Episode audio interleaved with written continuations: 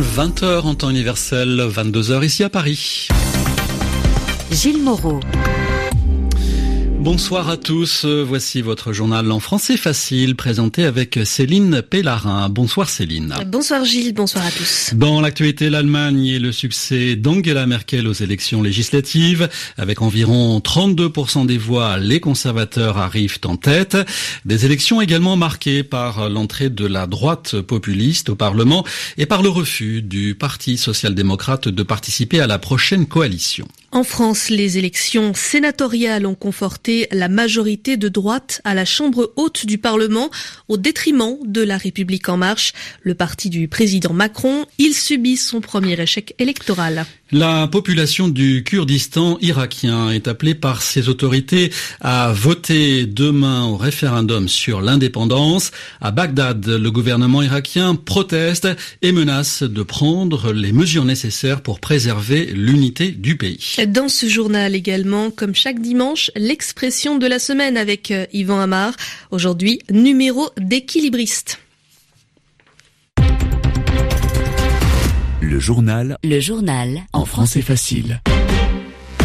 En Allemagne, la victoire revient donc au camp conservateur de la chancelière Merkel. Angela Merkel en route vers un quatrième mandat à la tête de la première puissance économique en Europe. Les résultats des élections législatives donnent vainqueur la CDU-CSU avec environ 32% des voix contre 20% au Parti social-démocrate et 13% au Parti de la droite populiste alternative pour l'Allemagne.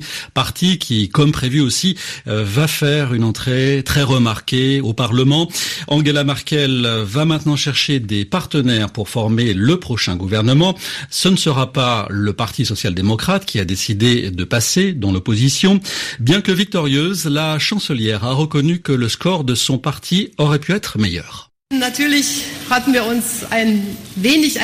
Cela ne fait aucun doute, nous aurions espéré un résultat légèrement meilleur, c'est une évidence.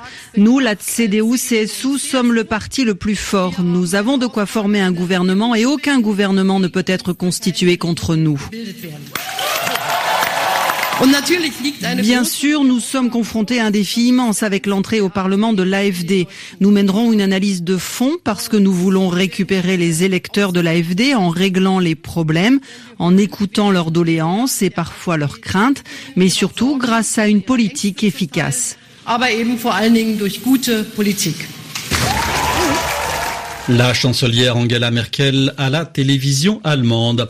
En Espagne, les autorités de la Catalogne ont toujours prévu d'organiser un référendum d'autodétermination dimanche prochain, 1er octobre, et ce, malgré son interdiction par la justice et par le gouvernement central de Madrid.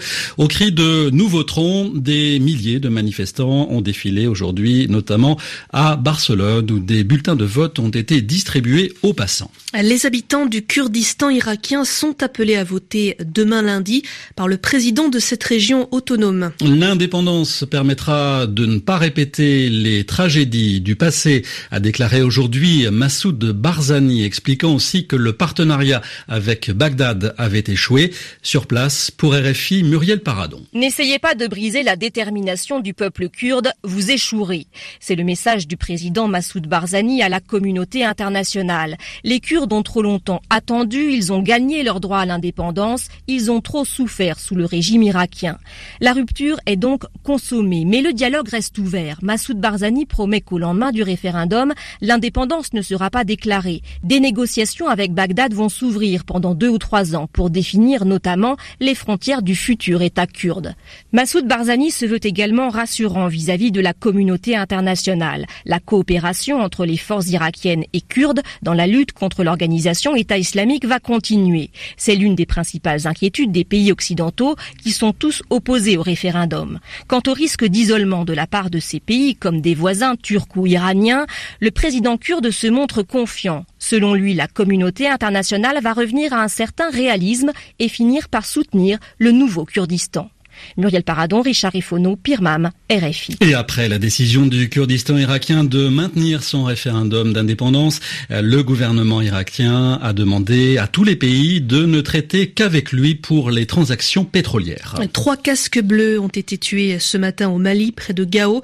Cinq autres sont grièvement blessés. Ils escortaient un convoi dans le nord du pays lorsqu'une mine a explosé. Ces casques bleus appartiennent au contingent du Bangladesh au sein de la MINUSMA, la mission des Nations Unies au Mali. L'attaque n'a pas été revendiquée. En France, des élections sénatoriales avaient lieu ce dimanche. Les grands électeurs, des élus locaux, étaient appelés à renouveler la moitié de la Chambre haute. Et ces élections ont renforcé la majorité de la droite au Palais du Luxembourg, le Sénat, alors que la République en marche, le parti du président Macron, a subi un échec. Contrairement à ses ambitions, le nombre de ses sénateurs devrait rester le même. C'est le premier échec électoral d'Emmanuel Macron depuis qu'il est à l'Élysée.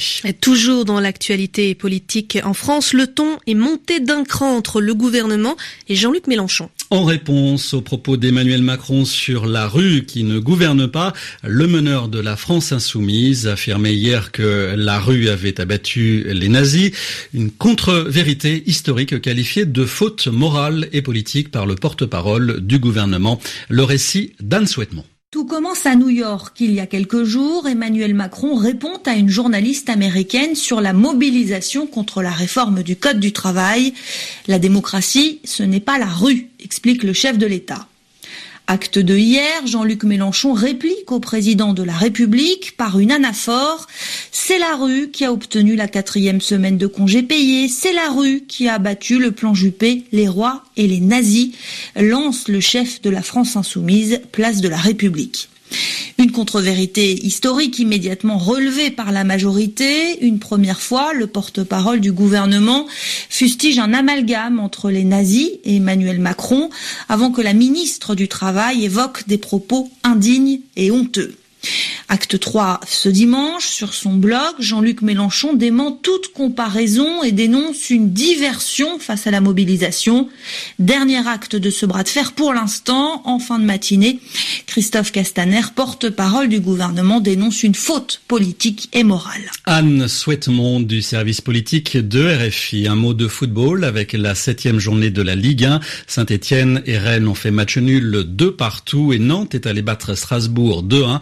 Actuellement, le match Marseille-Toulouse clôture cette septième journée.